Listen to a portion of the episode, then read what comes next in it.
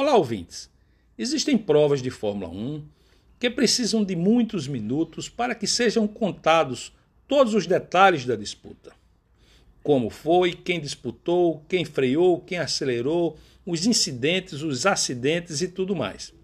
Já outras, basta uma única frase e resume ou simplesmente diz de forma definitiva o que ocorreu na prova.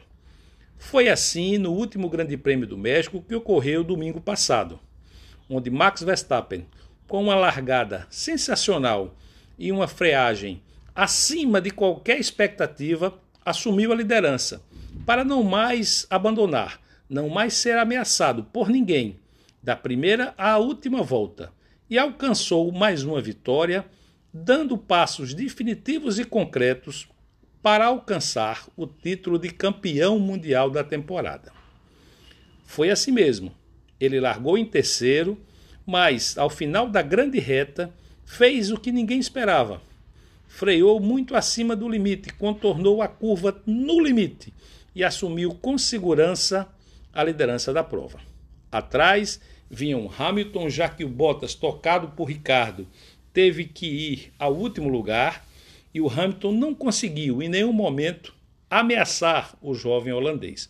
Ao contrário, teve que usar de toda a potência do seu motor Mercedes, que dizem os especialistas estava na configuração de potência máxima, para que o mexicano Sérgio Pérez, que fez história, não o alcançasse. Sérgio Pérez tentou fortemente, é, porém podemos afirmar que a estratégia de boxes ontem da Mercedes em relação a Hamilton foi mais acertada para afastá-lo de Pérez, não para alcançar o Max, já que ele não tinha condições para isso, mas sim ele conseguiu se defender do Pérez em uma boa administração do pit stop pela Mercedes.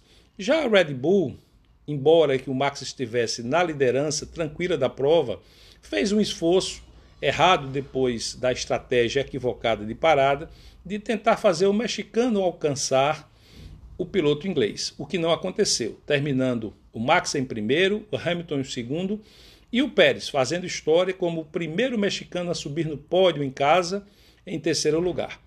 Na próxima coluna falamos mais detalhes. Um grande abraço.